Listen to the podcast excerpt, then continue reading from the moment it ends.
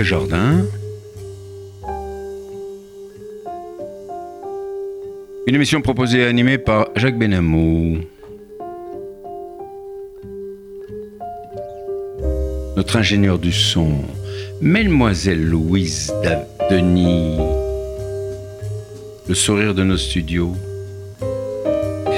Bonjour et bienvenue nos auditeurs de Côté Jardin sur RCJ 94.8 sur la bande FM et par internet à l'adresse radio-rcj.info en cliquant sur le direct et par la suite en podcast dès ce soir, je pense, ou demain.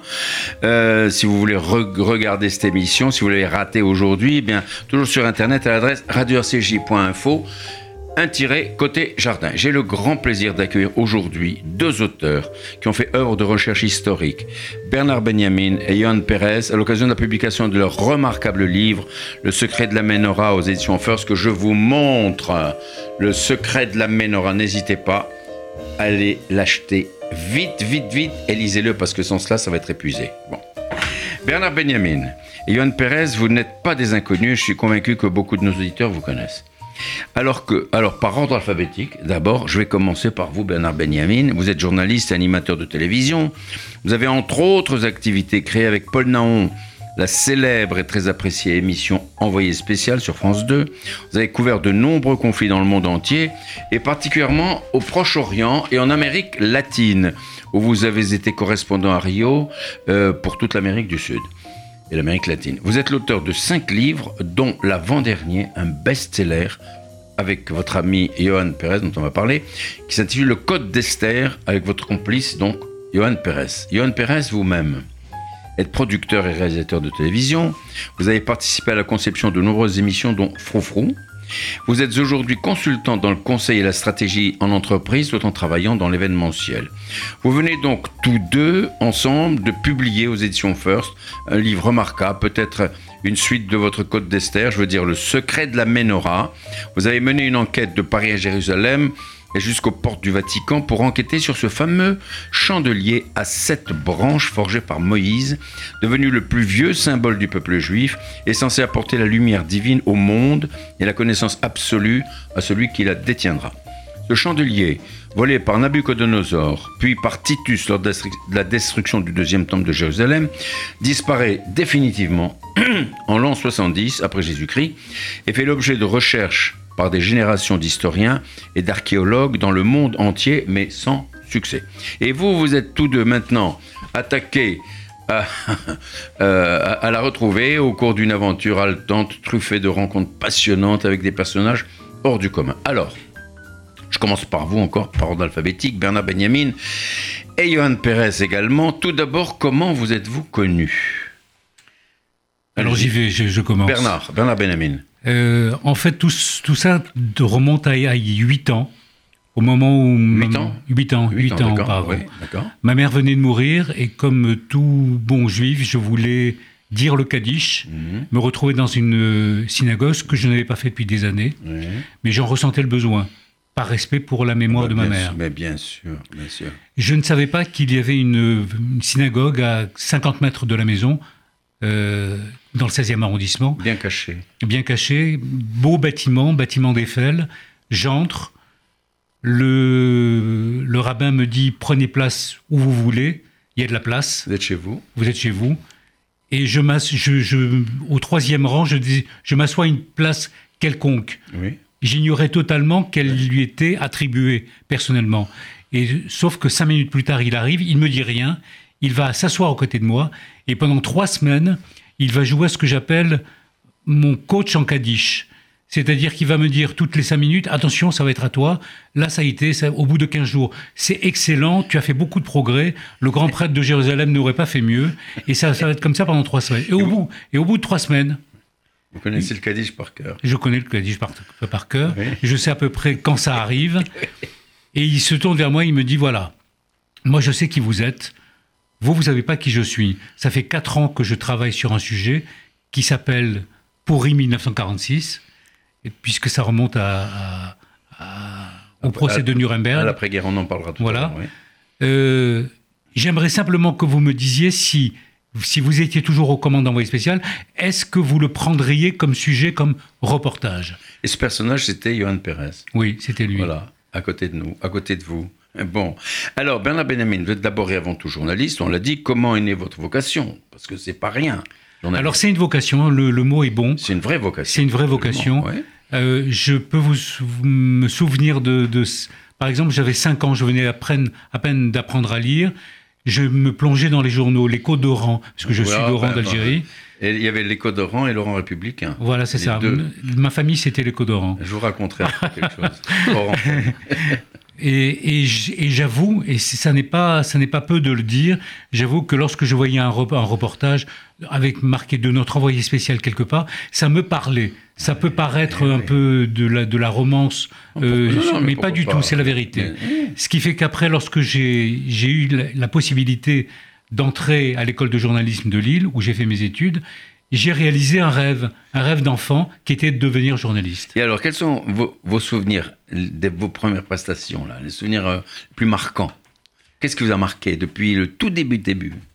Quand j'ai commencé à être journaliste, Ben oui, bien sûr. alors c'était à la radio, oui. c'était à France Inter, Mhm. c'était avec Yves Mourouzi, et c'est donc la rencontre avec ce type qui était extraordinaire, Oui. qui m'a pris sous son aile et qui m'a tout appris. Ah ouais. En l'espace d'un an, j'avais tout- j'avais j'avais fait, tout. Je sais- enfin pas tout, on ne Oui. sait jamais tout. Peu de choses près. mais il m'avait appris énormément et en tout cas l'essentiel de ce qu'on doit connaître en matière de radio. Alors, et vous, Johan Pérez, vous êtes réalisateur de télévision. Sur quelles émissions travaillez-vous? Où avez-vous travaillé? Alors moi j'ai beaucoup travaillé euh, sur le service public. Oui, On est à, à l'origine d'une émission qui s'appelait Union Libre, qui était avec Christine Bravo et qui Sur, la, sur quelle euh, sur France 2. Sur France 2 aussi. Voilà, dans les studios juste euh, où j'aurais pu croiser Bernard dans Ouais, les escaliers, Probablement, oui, bien, sûr. bien sûr. et qui a donné déjà croisé à la synagogue, euh, à la radio. déjà c'était- pas mal. C'était dans l'ordre des choses. Voilà. Et donc- alors Et donc Oui. voilà, j'ai travaillé pendant euh, pratiquement 7 ou 8 ans euh, sur Oui. cette émission-là, Oui. qui a lancé Nikos, qui a lancé Christina Gordula, enfin qui a lancé pas mal aujourd'hui d'animateurs. C'est celle qui dit c'est magnifique. Exactement, M6, Ah oui, d'accord. oui. Exactement. Et alors, euh, vous êtes également, alors vous êtes également consultant maintenant, hein, euh, dans, dans le conseil euh, et la stratégie pour les entreprises. Alors, quelles sont les relations entre les deux activités, entre le journaliste et la stratégie pour les entreprises? Alors moi, j'ai toujours que hum, la forme est, là pour appuyer le fond. Mhm. C'est-à-dire qu'on peut faire ce qu'on veut Mhm. euh, en termes de forme. S'il n'y a pas du fond, ça, ça sonne creux. Hum. Quand il y a quelque chose qui mérite d'avoir du fond, la forme va permettre de lui donner une dimension beaucoup plus grande ou beaucoup plus importante pour que ça touche un maximum de choses. C'est ce qu'on a fait dans notre premier ouvrage où on était le, un des premiers livres à avoir été interactif avec une application mobile qui permettait d'accéder à des sujets journalistiques. Le code d'Esther. Ouais, ouais, on, a- on arrivait à des petits sujets comme ceux d'envoyés On va en spéciaux. parler tout à l'heure. Et dans le secret de la Ménora, on retrouve encore cette interactivité de toujours être proche des lecteurs à travers notre page Facebook ou à travers un certain nombre de supports aujourd'hui. Tout à fait dans le vent, n'est-ce pas Alors, euh, ensemble, bien sûr, qu'est-ce qui, vous a, euh, qu'est-ce qui vous a motivé pour écrire déjà ce premier livre, justement, Le Code d'Esther, euh, qui est devenu un vrai best-seller? Vous l'avez vendu combien? 50 000 exemplaires, paraît-il. Euh, Pouvez-vous nous rappeler un petit peu la, la substance, l'idée, le pitch, on va dire, comme on dit hein? Bernard Benjamin? Alors c'est c'est un c'est un ouvrage tout à fait singulier Oui. que nous avons découvert, que j'ai découvert en tout cas au fur et à mesure de l'enquête. Mhm.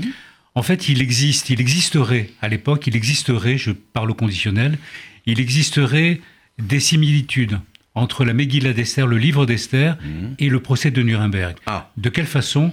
Avec quatre petites lettres qui se trouvent dans l'énoncé des noms des enfants de Haman, le premier ministre d'Assuérus, oui. qui voulait se Pendre haut et court. hein, voilà. et qui est le responsable de la première solution finale jamais existée, jamais existante sur Terre. Bien avant Hitler, Haman avait inventé la solution finale. Oui, mais il n'a pas été suivi, Dieu merci. C'est lui qui a été Sinon, nous pendu. ne serions pas là. Sur la... qui a été pendu. euh, en- Et donc, il y a effectivement, on va dire, des ponts très aléatoires et très spirituels qui sont dressés entre un royaume de Suse, 400 ans avant Jésus-Christ, et en 1946, le procès de Nuremberg. C'est toute cette histoire qui est absolument folle, qui est, qui fait à base de, hasard et de coïncidence, et qui nous mène haletant euh, à Landsberg, là où Hitler a écrit Mein Kampf, à Jérusalem, évidemment, et là où on va rencontrer la personne qui a percé ce mystère, qui a percé le code d'Esther, donnant le titre au livre que nous avons écrit. Donc le code, c'était quoi? C'était donc ces quatre lettres. Plus petite et plus grande, oui. Oui. Elle, elle- elle disait quoi ces lettres alors? Vous savez que le- les lettres juives ont une valeur numérique. Oui, bien sûr. Et euh, lorsqu'on prend l'association de ces lettres-là, on obtient la date de 1946 et on obtient la date du jour du procès du 16 octobre 1946. Donc la similitude entre ces petites lettres et cette valeur numérique et le fait historique qui est très proche de la même chose, puisque euh, si Haman a été pendu avec ses dix fils, le procès de Nuremberg a condamné 30 personnes, seulement 11 ont été euh, Exécuté. euh, exécutés, en sachant que un de ces 11 s'est suicidé la veille. Göring. Donc on se Ah oui. retrouve Ah le oui. jour de la même date avec 10-10.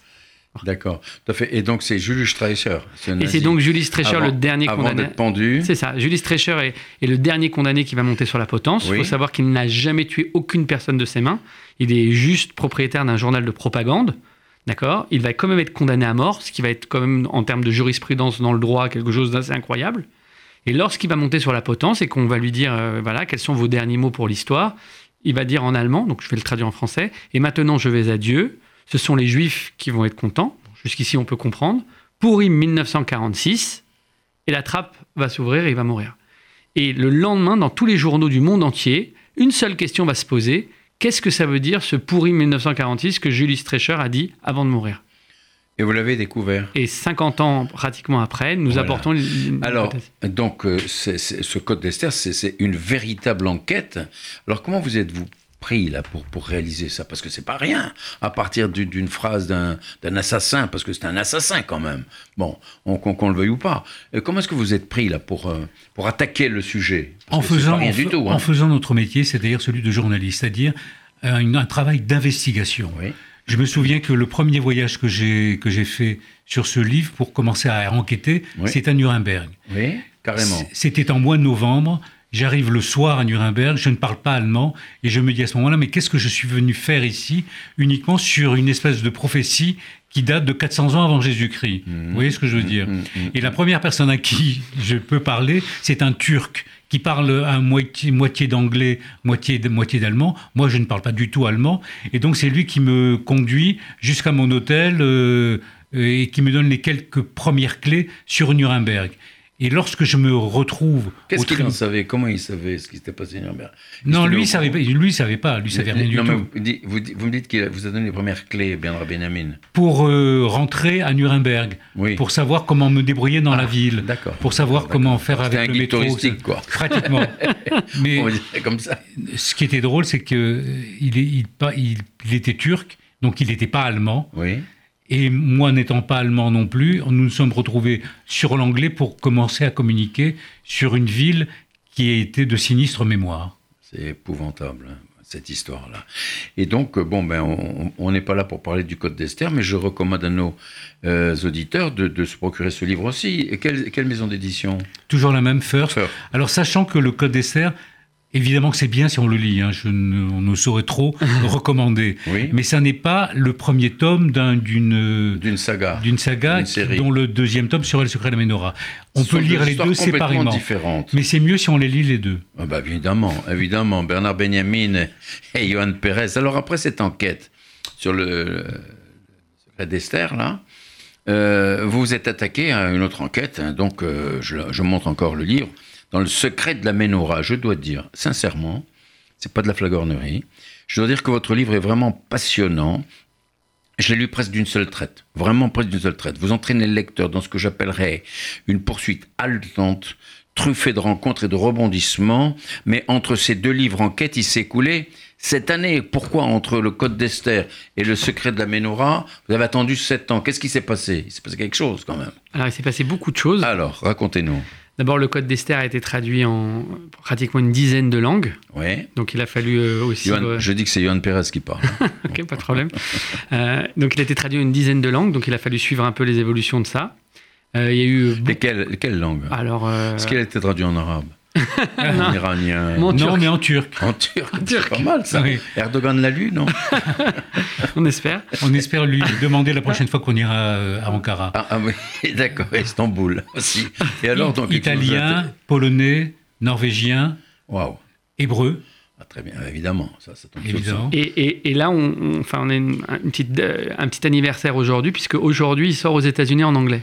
Waouh Donc voilà, donc on le partage avec vous euh, aujourd'hui. Eh ben, c'est un bonheur, on partage avec nos auditeurs. Ce qui s'est passé entre-temps également, c'est que j'ai fait un livre, mais seul cette fois-ci, Lequel? Qui s'appelle L'Odyssée de la peur, qui raconte l'Odyssée du Saint-Louis, qui est un paquebot qui quitte l'Allemagne en août 1939 avec 1000 juifs à bord et qui, oui, il va y avoir une, une traversée euh, qui ne va pas se dérouler exactement comme prévu et ça va être une tragédie. Pour aller en- aux États-Unis? Exact. En partant de En quel passant endroit? par Cuba. En pa- Non, mais en partant de quel endroit Hambourg. De Hambourg. Ouais. De Hambourg Mai Bernard 1939, donc 3-4 mois avant la déclaration de guerre. On en profite pour euh, rappeler le titre, Bernard Benjamin. L'Odyssée de la peur aux éditions First. Voilà, alors chers amis, vous allez pouvoir monter une bibliothèque complète avec mes deux invités. et, et donc, euh, il s'est écoulé quand même sept ans entre Esther et la Ménorah. Et deux enfants. Et deux enfants, Mazal Tov. Bon, et, et- et pourquoi ces sept ans alors Vous me dites, euh, qu'est-ce qui s'est passé alors? Qu'est-ce qui a été le déclencheur, le facteur déclenchant de, du secret de la Ménorah, de ce deuxième livre? Bah, Alors c'est encore quelque chose qui est de l'ordre de l'intime de Bernard. Je pense que c'est mieux que tu, Bernard tu- Benjamin. tu le dises. Alors, euh, on, va, on va entrer dans le dur là. En rentrant, rentrant dans le dur. Johan vous a dit tout à l'heure que dès le départ, avec le Code Esther, nous avions essayé de, de tisser des liens spéciaux, privilégiés avec les lecteurs, à travers des réseaux sociaux, à travers Facebook, à travers... Bon. Il se trouve qu'à un moment donné, alors que nous faisions la promotion du, du Code Esther, euh, nous recevons un message Oui. très sibyllin, Oui très mystérieux, en disant vous êtes en train de, vous êtes en train de changer ma vie. Ah. Et donc on essaie d'entrer en contact avec la- le lecteur. Et vous n'avez pas identifié cette personne Jamais. ce. Nous n'avons jamais réussi. Et donc de temps en temps, il nous laissait quelques mots. Je vous suis. Euh, continuez comme ça, c'est bien, etc.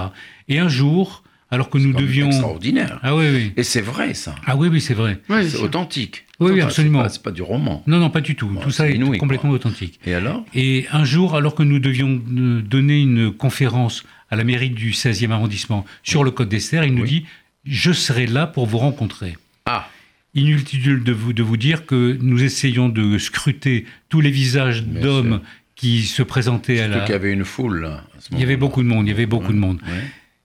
Et finalement, il faut attendre la fin de la conférence pour qu'il vienne à nous. Il nous dit Je suis la personne qui vous a contacté. Je suis en train d'avoir ma vie changée à cause ou grâce à votre code d'Esther. Et à ce Vous avez repéré son visage, les traits, ses traits, les traits de son on visage. les a vus à ce moment-là, oui. D'accord. Absolument. D'accord. Le seul problème, c'est qu'à ce moment-là, nous étions en train de signer des dédicaces, des livres, Ouais, etc. c'est ça le succès. Et, euh, et on lui dit, écoutez, donnez-nous 10 minutes, un quart d'heure, après ça, on est à vous, on va boire un verre, etc. Il nous dit, d'accord. Il sort de, de, de la Il mairie disparaît. et il, a disparu. Je- Incroyable. on va le retrouver beaucoup plus tard, mais ça, c'est pour ceux qui vont lire Le secret de la Ménorah. Et on va le, on va, on va C'est le démarrage du livre d'ailleurs. Le retrouvaille, c'est le démarrage du livre. C'est quand même extraordinaire. C'est c'est du Sherlock Holmes, tout ça. hein.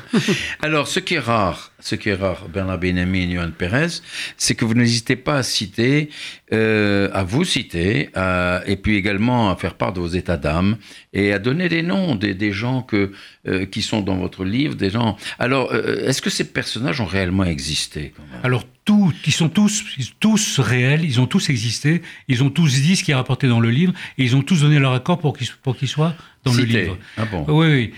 Mais ce que, ce que je voudrais rebondir sur Oui, euh, oui, les, états- les états d'âme, je trouve que ça fait partie de la fabrique, de notre marque de fabrique. Mhm. C'est-à-dire que lorsqu'on se retrouve, comme je vous disais par exemple, à, à Nuremberg euh, au mois de novembre, un soir vers 18h, avec une- un crachin, Il fait froid, surtout vous, vous qui êtes frileux, je crois. oui, oui. je, je, dis, j'écris, je, veux que le lecteur partage mon sentiment. De la même manière, tout au long du secret de la Médora, à chaque fois que l'on est quelque part de bizarre, de, de, de singulier, etc., que ce soit Johan ou moi, on met en avant nos sentiments pour mieux être, pour être au plus près du lecteur, pour que le lecteur sache et comprenne, sente ce que nous sommes en train de vivre. Et justement, j'étais, je, je- je voulais vous poser la question. Il y a des situations vraiment extraordinaires, abracadabrantes, comme aurait dit un ancien président.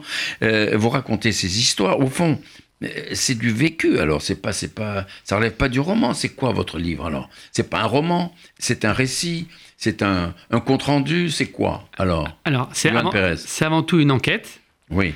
Euh, Et un récit. et, ouais, une, voilà, une enquête euh, avec un récit. Et vous récitez, vous racontez ce qui s'est passé réellement. euh, on- on- voilà, et surtout ce qu'on a vu, les gens qu'on a rencontrés, ce qu'ils nous ont dit, et on essaie de le retranscrire et, et de le faire vivre aux gens qui lisent le livre.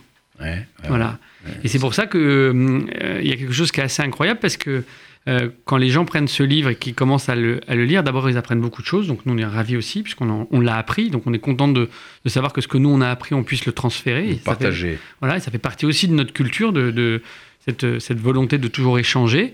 Et la deuxième chose, c'est que hum, ce qui nous est arrivé est, est vrai, est 100% vrai. Alors on a, on a l'impression que quand on le lit, il y a quelque chose de très fiction. euh, Non, mais Tout- euh, euh, je l'assure, hein, c'est vrai, il y a Ouais, des moments où je- je, me dis, mais c'est pas possible, ça, Bernard Benjamin. Alors je vais aller au-delà, de, au-devant de votre prochaine question. Oui, Est-ce qu'il y a une partie de fiction, oui ou non? Bah, justement, c'est ça. C'est une bonne question. C'est une excellente Merci question. de l'avoir posée. Vous anticipez, merci de l'avoir posée. Mais je voulais vous dire aussi, je voulais poser la question suivante. Bon, vous avez vécu des situations extraordinaires pendant ce- ces enquêtes. Ça a duré combien de temps Un an. Un an. Alors, quels sont les, les- les- les événements qui vous ont le plus marqué, les situations qui vous ont le plus marqué, tous les deux? Quand vous, à la fin de la journée, quand vous faisiez un petit euh, Je commence- digest tous les deux, oui. La chapelle- pour moi, la chapelle Sixtine. La chapelle Sixtine, La, la- la- la visite de la chapelle Sixtine que nous avons faite, oui, avec un guide en particulier, oui, oui. en nous documentant auparavant Hmm. sur ce que Michel-Ange aurait, avait voulu faire à la chapelle Sixtine, ça c'est quelque chose qui m'a complètement ébranlé. D'accord. Et vous, Johan? Johan Pérez? Alors moi, c'est c'est le- d'avoir découvert euh, un grand homme qui est le Rav Boukobza, à qui il est arrivé une histoire incroyable, avec lequel on a fait euh, des recherches et on s'est rendu compte qu'il est euh, l'auteur d'un certain nombre d'ouvrages euh, vraiment ce qu'on appelle des piliers dans le judaïsme. Et puis surtout, euh, cette espèce de retour euh, sympathique de sa part, quand en plein milieu d'une conférence euh, il y a quelques semaines, on rencontre son arrière-arrière petite fille. Ah, c'est magnifique. C'est magnifique, ça va être très émouvant. Voilà. Mais alors, on va en parler du, du Rav Boukobza dans, dans un tout petit instant. Mais moi, je voudrais qu'on pénètre maintenant dans l'histoire. Ah, La substance. Que représente la menorah pour les Juifs? Voilà. Et Alors- comment elle a disparu? Alors, vous, monsieur Johan Pérez, avec la kippa. Alors, pour- je vais faire les présentations. Oui. Allez-y. J'ai l'habitude de dire à propos de Johan, lui c'est le sachant. Ah. Et moi je suis le doutant. Ah. Alors doutant, sceptique, c'est-à-dire que j'attends d'avoir des preuves, des preuves euh, Hmm. si possible Matérielles. pour commencer à croire à quelque chose. Parce que doutant, ça peut s'écrire en deux mots aussi. Hein. Temps. D'accord. Euh, non, Le temps doux. sachant et doutant. Donc si il sait un certain nombre de choses Reli- au plan religieux. sur le plan religieux, mais ça ne l'empêche pas de se poser lui aussi des questions, Ben, heureusement. évidemment. Donc tout, Est-ce que- vous faites du pile-poule tous les deux? C'est ce que j'allais à que quoi- c'est que le pile-poule Voilà. On répond à une question par une question. Non, mais même ça. plus fort que ça, le principe de l'étude dans le judaïsme, euh, c'est un principe où on n'étudie jamais seul. Ouais, Parce c'est- que, évident. voilà, parce que des fois, la question est beaucoup plus intéressante que la réponse. Et, et avec Bernard, c'est une, c'est une continuité de se poser des questions, de travailler, d'avancer et de remettre des fois en, en cause des choses qui sont écrites qui ont plus de 3000 ans. Et c'est ça où ça devient très intéressant. et là, on revient à la menorah. Elle représente quoi pour le peuple juif? Alors, Johan Pérez. La menorah, c'est le symbole du peuple juif. Mhm. S'il y a un objet qui représente l'ensemble du peuple juif, c'est la menorah. À un tel point que historiquement, euh, la Magen David n'apparaît que très très très lointain. La Magen David, c'est quoi exactement aussi? Il y en a certains qui disent que la Magen David, c'est le bouclier de David. C'est le symbole du bouclier de David, exactement. Son bouclier avait cette, la forme de la Magen. Oui, parce qu'il y avait ce qu'on appelle les deux triangles, Oui. et les deux triangles permettaient de réunir euh, euh, voilà, cette force.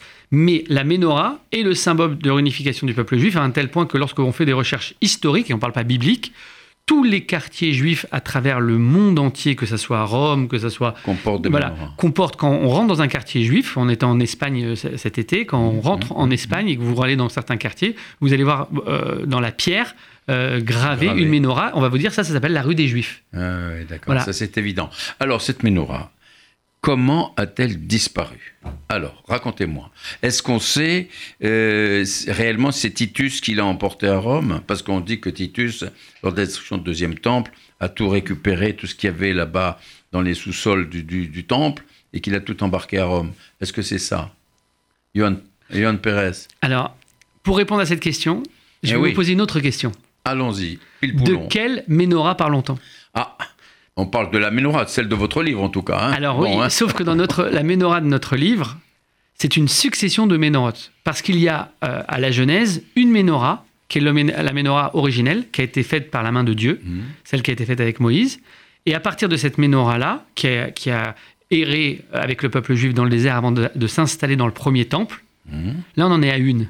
Quand le premier temple est construit par Shlomo Améler, par le roi euh, Salomon, d'accord, sur, sur, sur la, la clairvoyance du, du roi David, qui va demander à son fils de... Là, il va avoir une prophétie qui va faire qu'il va voir la, la- la destruction du temple arriver dans quelques siècles, et il va déjà faire une copie de la Ménorah. Donc là, on n'est plus à une Ménorah, on en est déjà à deux, voire trois. Ouais, c'est ça. Et dès que le premier temple va être détruit, et Par que... Nabucodonosor. Nabucodonosor, oui. Voilà. On va savoir déjà que là, il y a déjà un, un flou sur, le, le- sur où se trouvent les Ménorotes, sur les premières Ménorotes.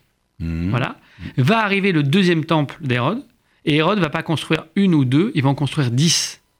Et donc, sur chaque fenêtre du temple, deuxième temple, vous allez avoir une menorah, qui est fait exactement Pour à l'identique Pour éclairer le temple. pour éclairer le monde. Et le monde, bien évidemment, ça va avec. Je voudrais simplement rappeler à nos auditeurs qui sont à l'écoute de RCJ 94.8 sur le bande FM, côté jardin, en leur compagnie, Jacques Benamou. J'ai l'immense plaisir d'accueillir Bernard Benjamin et Johan Pérez à l'occasion de la publication de leur livre magnifique, Le secret de la menorah. Je le montre pour ceux qui regardent l'émission en vidéo par Internet. Alors, Bernard Benjamin, Johan Pérez, on dit que c'est Dieu qui a donné la menorah à Moïse et que celui-ci a refusé de la prendre. Pourquoi? Johan Pérez. Mauvaise question, hein? Non, non, non, très, très, question. c'est la très bonne question.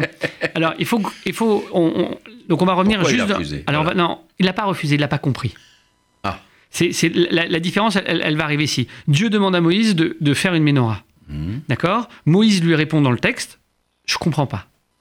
Mo- euh, Dieu lui dit Fais-moi une menorah. Il dit Je comprends pas. À ce moment-là, Dieu lui dessine Il ne une savait pas ce menorah. que c'était qu'une menorah, bien sûr. Si, si. Alors, c'est, un peu plus. euh, Non, le problème, c'est que, c'est que Moïse est au-delà de ça. Oui. Lui, il a la, la vision, il a la capacité de voir le monde illuminé tel qu'il devrait être par la menorah. C'est pour ça qu'il ne comprend pas. Pour lui, elle ne sert à rien. Le problème, c'est qu'elle n'est pas spécialement pour lui. Elle est pour le peuple juif. Ouais, ouais, ouais. Et Johan, donc, vous Alors- disiez Et donc, quand il va lui demander de faire la menorah et qu'il ne va pas comprendre et qu'il va lui dessiner en lettres de feu, il va lui dire écoute, on a compris que ton niveau étant tellement élevé que tu, tu me parles en face-to-face, donc je comprends que tu n'as pas besoin de menorah. Il va appeler Bethsabée et là, il va lui dire jette un bloc d'or dans le feu. Il va jeter un bloc d'or dans le feu et, et Dieu va faire la menorah. Et, la menorah est sortie. et la menorah est sortie finie. Et d'ailleurs, c'est le seul objet dans l'histoire du judaïsme qui est fabriqué ex nihilo par la main à de partir Dieu. de rien, à partir de rien du tout. En tout cas, euh, Johan Pérez et Bernard Benjamin, votre livre est franchement, sincèrement, foisonnant d'histoires et de rencontres. Merci. Vous- vous- on a commencé à évoquer tout à l'heure, vous racontez notamment celle du Rav Bokobza de Tripoli, qui rencontre le roi Victor Emmanuel III d'Italie, lequel l'invite à Rome au mariage de son fils, et il demande au Rav Bokobza de bénir son fils qui se marie avec sa, avec sa femme. Alors, euh, euh, alors, racontez, Bernard Benjamin. Alors, c'est pour le mariage du roi Umberto, celui qu'on va appeler Umberto, le fils de Victor Ire di. Maggio, le roi de mai, Oui. parce qu'il va régner sur l'Italie que quelques jours au mois de mai. Ben oui, parce qu'il y avait l'autre abruti de machin qui arrivait, quoi. Hein, je sais Mussolini. si- Je sais pas si je dois citer son nom. Mussolini, je le dis pour vous, Mais pas oui, mais non, mais Oui. c'est volontairement que je l'ai caché. qu'on peut retrouver d'ailleurs euh, euh, un peu plus loin. En, en tout cas, oui, et alors, ça se passe très bien. Le roi, le, le roi accueille euh, le, le- Parce que- le petit Rav Bokobza. Oui, qui- parce que, parce que d'abord, c'est le Rav Bokobza qui l'a accueilli à Tripoli, d'abord. Oui, c'est ça. Quand le, Victor Emmanuel III, Fait une tournée des, Voilà. des colonies italiennes. Voilà. À l'époque, Tripoli faisait partie de la Voilà, Et donc, il, a- il accueille à la, à, la, à la grande synagogue de voilà, Tripoli. il voulait rencontrer toutes les religions qu'il y avait sur place, etc. Bon, c'était formidable quand même. Sauf qu'il y a une espèce de coup de foudre amical Oui, entre ouais, les deux, ouais, entre ouais, le, le rave et puis le roi. Et, lorsqu'ils se séparent, le roi lui dit À bientôt, je pense.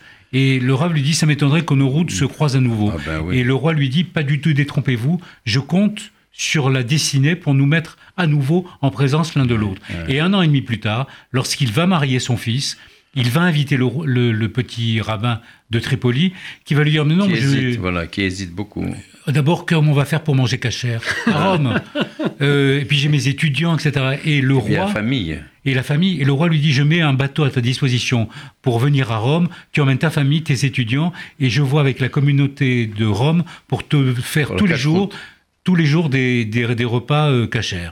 Et donc, il va, il- finalement, il va y aller. Il va y aller. Il va bénir la bénédiction du, du fils Umberto. Et à ce moment-là, oui. et à ce moment-là, le roi va se tourner vers le Rav Bokobza en lui disant Maintenant, puisque hum, tu vas retourner chez toi, avant que tu, re- que tu repartes, si tu as un vœu à exaucer, dis-le-moi si je le peux, je le ferai. Oui, et alors? Et alors alors, je ne sais pas si je dois le dire ou pas, parce que on va, on va commencer à, à dévoiler un certain nombre de choses. Il, dit au roi il n'y a pas un seul jour, et il n'y a pas un seul juif Je dans le monde entier qui ne pense pas à la menorah. Et la menorah pour tous ces juifs se trouve dans les caves du Vatican. Donc je voudrais obtenir la permission d'aller voir les caves du Vatican et, et voir la menorah qui s'y trouve. Oui, mais ça, on, on- on en parlera après. Et puis ensuite, le rabbin extraordinaire a rencontré le pape Pie XI. Oui. C'est une rencontre qui était extraordinaire. Et les choses Pie se passent très bien. Les choses se passent très de bien. façon ex- exceptionnelle. Oui, hein. oui. Oui, Non, mais c'est un rave exceptionnel. En, en dehors d'être un rave, c'est Oui. un homme de science, de connaissance, sûrement. de littérature. qui Grand était kabbaliste. Un grand kabbaliste, c'était quelqu'un euh, extraordinaire. C'est-à-dire vraiment. Et vous pensez je- que le pape le savait, ça, bien sûr. Oui, Oui, le, le pape savait que le Rav Bokobza était un grand kabbaliste. oui. Ah bon, d'accord. Et, mais en tout cas, leur rencontre s'est passée de façon formidable, à tous les deux. Et c'est dans la préface de tous les livres du Rav Bokobza euh, qu'il a Ouais. écrit. Il a raconté cette histoire. Et c'est comme ça qu'on a pu dater et, et avoir un certain nombre d'éléments pour amener la véracité des propos. Et alors, en, par- en parlant de coïncidence et de, et de hasard, Ouais. qui, thèmes qui nous sont chers Oui. depuis le Code d'Esther, euh, Johan a commencé à vous raconter tout à l'heure, nous racontions cette histoire au cours d'une conférence, toujours à la même mairie du 16e. Décidément. C'est toujours là que se passent toutes les choses. Euh, et nous Avec un maire formidable, Oui, oui, oui, on peut absolument. le dire, ce Gosgen. Nous étions en train de raconter cette histoire lorsqu'une une femme assez vieille, 80, 85 ans, se lève Elle n'est pas et vieille, à 85 ans, c'est une fille, enfin quand même. très jeune. Voilà, on va dire ça. et elle- qui se lève et qui, et qui, qui tend la main en, lui disant- en nous disant Excusez-moi de vous interrompre, je crois que vous êtes en train de parler de mon arrière-grand-père. Je suis l'arrière-petite-fille du Rav Bokobza. C'est extraordinaire. C'est magnifique, c'était magnifique. et C'est émouvant, Elle, en tout elle était hein. venue avec des photos, elle était venue avec des documents absolument prodigieux. Et, et d'ailleurs, d'ailleurs, juste si vous le permettez, Oui, bien vous- sûr. on va retrouver une interview d'une demi-heure Oui. de cette, de cette femme qui va raconter toute l'histoire de la famille Bokobza Oui, et de oui, toute oui. l'histoire de comment sa maman a été Oui. élevée par le Rav Bokobza sur euh, la page Facebook du Secret de la Menorah, parce qu'on pouvait pas le mettre dans le chapitre, il était déjà, on, avait déjà sorti le livre. Mais bien Mais sûr. c'est tellement intéressant qu'on en rajoute du, du complément d'information sur cette page. C'est-à-dire que les gens qui vont acheter le livre vont le trouver. Ils vont retrouver On euh, est bien sur la page. Facebook. Alors, si vous voulez, en allant à Jérusalem, vous faites une rencontre aussi extraordinaire dans l'avion. Vous rencontrez le Rav Bloch. Oui. Alors, ce, qui, qui était ce, ce, ce Rav Bloch et quelles étaient les, les conséquences de, de- de cette rencontre Alors ce sont des retrouvailles, c'est pas une rencontre, ce sont des retrouvailles puisqu'on le connaît déjà depuis longtemps. Ah, d'accord. Il, est l'un des principaux personnages du Code d'Esther. Ouais. Ouais, c'est ça. C'est... Ah oui, déjà, oui, oui, c'est ça. Et alors, qu'est-ce qu'il vous dit alors dans l'avion? Qu'est-ce qu'il il, il vous dévoile quelque chose? Il vous met sur un, une piste? Qu'est-ce qui se passe avec que- lui? à, à ce- à ce moment du, du- de l'enquête, il faut que vous imaginez qu'on est un peu euh, sous la suspicion. C'est-à-dire que toute personne qui nous parle, euh, pour nous, est, est- est quelqu'un euh, qui veut essayer de nous manipuler ou nous amener vers un, Eh un- oui, un chemin bien précis, bien avec tout ce qui nous est arrivé. Donc euh, là, cette coïncidence euh, va, va- va encore nous inquiéter encore plus en disant, mais attends, qu'est-ce que c'est nous réserve et, ça- et si tout venait de lui? Mhm, Bon, mhm. et euh, l'histoire racontera après, évidemment. Il nous dit une chose hein, très importante, capitale, Oui, pour comprendre le refus des autorités du Vatican ecclésiastique. ecclésiastiques, si elles l'avaient effectivement, de montrer la menorah. Il nous dit il y a une chose qui est constante dans la- l'attitude de le- de l'Église Oui. depuis le premier siècle, Mhm. c'est qu'elle veut se débarrasser de sa tutelle vis-à-vis Du du, judaïsme. du peuple juif. Oui. Alors évidemment, au début, on est obligé de d'accepter cette antériorité, Mhm. mais on va essayer de tout faire pour l'effacer. Et donc il nous dit, quand je suis allé à Troyes, essayer de vous de- d'avoir Chirachi. chez Rachi, Oui. ben, on trouve plus rien. C'est que tout a été pratiquement effacé, tout et c'est l'attitude absolue de l'Église catholique pour se pour prendre ses distances Pour vis-à-vis du, du peuple juif. Mais C'est le pour début de. Pour le, pour le supplanter, pour le remplacer, simplement. C'est ça. C'est ça. Alors, euh, à un moment donné, euh, bon, vous êtes à Jérusalem, vous rencontrez une guide touristique à elle, pleine de charme, de gentillesse, de, de talent, etc. Donc- Vous la connaissez Vous la connaissez? Oui, bien sûr, comme tout le monde. Hein non. J'ai découvert dans votre livre, en tout cas, c'est ce qui ressort de vos écrits, chers amis. Alors, elle parle du syndrome de Jérusalem. C'est quoi le syndrome de Jérusalem? Expliquez-nous le syndrome de Jérusalem. Alors on appelle syndrome de Jérusalem, on peut l'appeler le syndrome de Florence également. oui. C'est une émotion qui est extrêmement forte, qui va vous envahir dans des lieux chargés d'histoire, chargés de mystère, Oui. chargés d'art. Oui. Il se trouve effectivement qu'à Jérusalem, régulièrement, Hmm.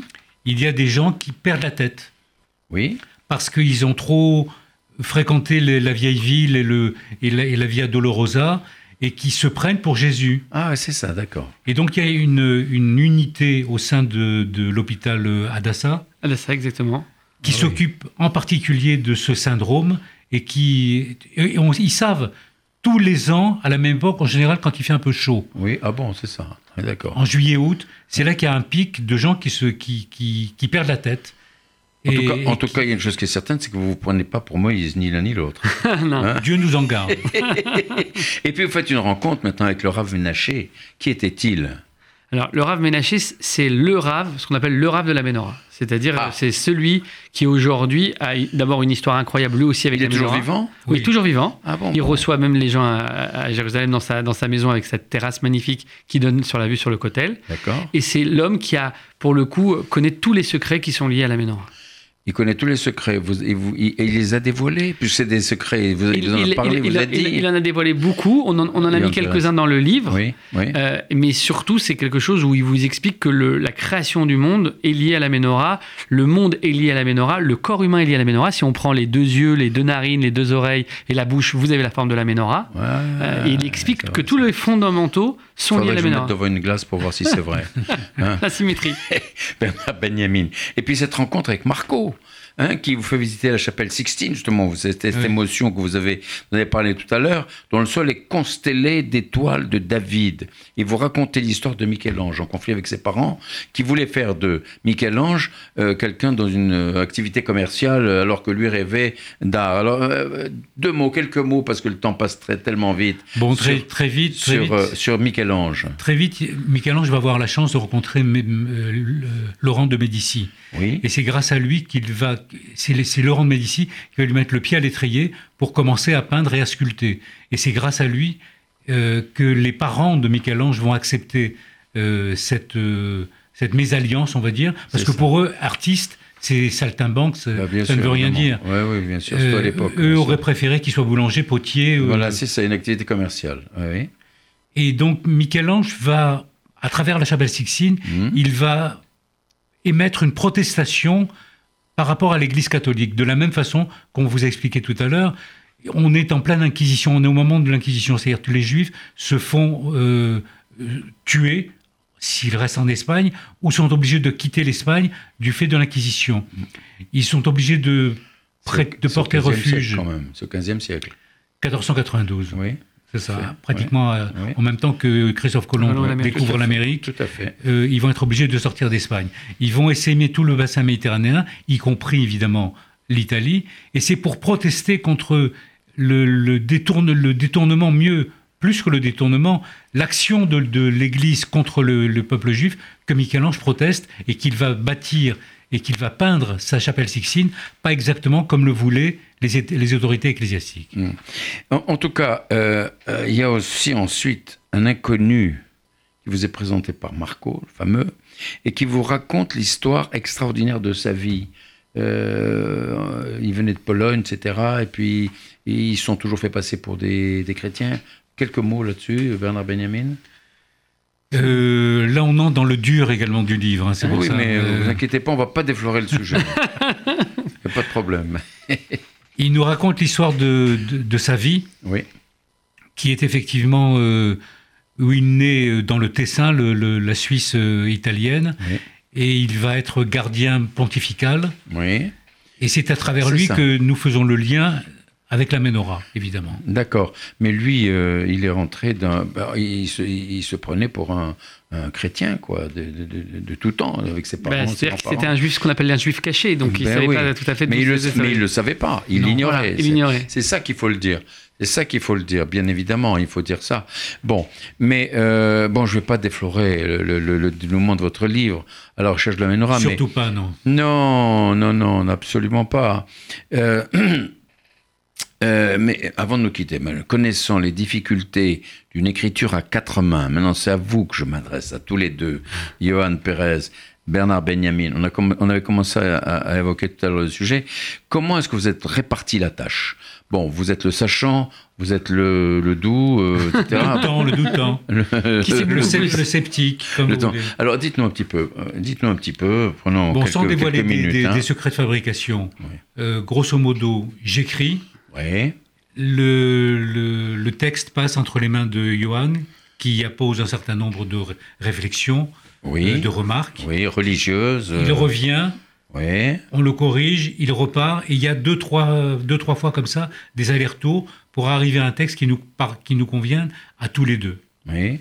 Et vous, Johan alors? Alors, nous, on, travaille au début sur la structure. Et dès qu'on travaille sur la structure et qu'on a à peu près déjà euh, les grands rendez-vous, au moins déjà les intervenants, ou en tout cas les lieux, oui. Euh, on, établit quelque chose. Et euh, le secret de la menorah a cette couleur un peu de, de ce qui se fait actuel. Il, il, se lit beaucoup plus rapide, il est beaucoup plus fait comme les séries Netflix. Ça veut dire que quand vous rentrez dedans, vous avez l'impression que vous vous enchaînez des épisodes de, de, rencontres et de choses, et qui fait que ça. se lit beaucoup plus vite et que c'est beaucoup plus palpitant. Mais alors juste, juste encore, juste quelques petits mots sur ce fameux inconnu là, euh, qui se dévoile à la fin. Mr. Nobody. Nobody. Monsieur personne. Exactement, Monsieur Nobody au départ, celui qui vous avait envoyé, etc. Alors c'est qui exactement alors? C'est la personne dont je vous ai parlé tout à l'heure, disant qu'il nous avait donné rendez-vous à la mairie du 16e, et qui n'avait pas honoré ce rendez-vous, puisqu'il avait disparu. C'est lui effectivement qui nous suit depuis pratiquement 7-8 ans. Oui et qui refait surface dans le livre, euh, juste au début du livre, mais je pense qu'on va le revoir. On n'a pas eu de ces nouvelles depuis que le livre est paru. Ah le livre est paru depuis euh, un mois à peu près, un peu moins d'un mois. Je pense qu'on va avoir de ces nouvelles. Je vous promets que si ah on en a, on revient vous le dire. Ah ben j'espère bien, j'espère bien. en tout cas, euh, Bernard Benjamin, Johan Pérez, votre livre, Le secret de la menorah, est absolument passionnant, de la première à la dernière ligne, et je vous en félicite sincèrement, tout en conscient vivement à nos auditeurs de se le procurer dans les bonnes librairies ou à la FNAC ou sur Amazon. En tout cas, je vous remercie d'être venu Merci à, notre émission, et, et, je vous dis à bientôt. Bernard Benjamin. Avec plaisir. Au revoir. Johan Pérez. Avec grand, plaisir. Je vous rappelle, vous êtes à l'écoute de Côté Jardin sur RCJ 94.8 sur la bande FM, Jacques Benamou. J'ai eu l'immense plaisir d'accueillir Bernard Benjamin, Johan Pérez, à l'occasion de la sortie de leur livre Le secret de la menorah, paru aux éditions First. Au revoir.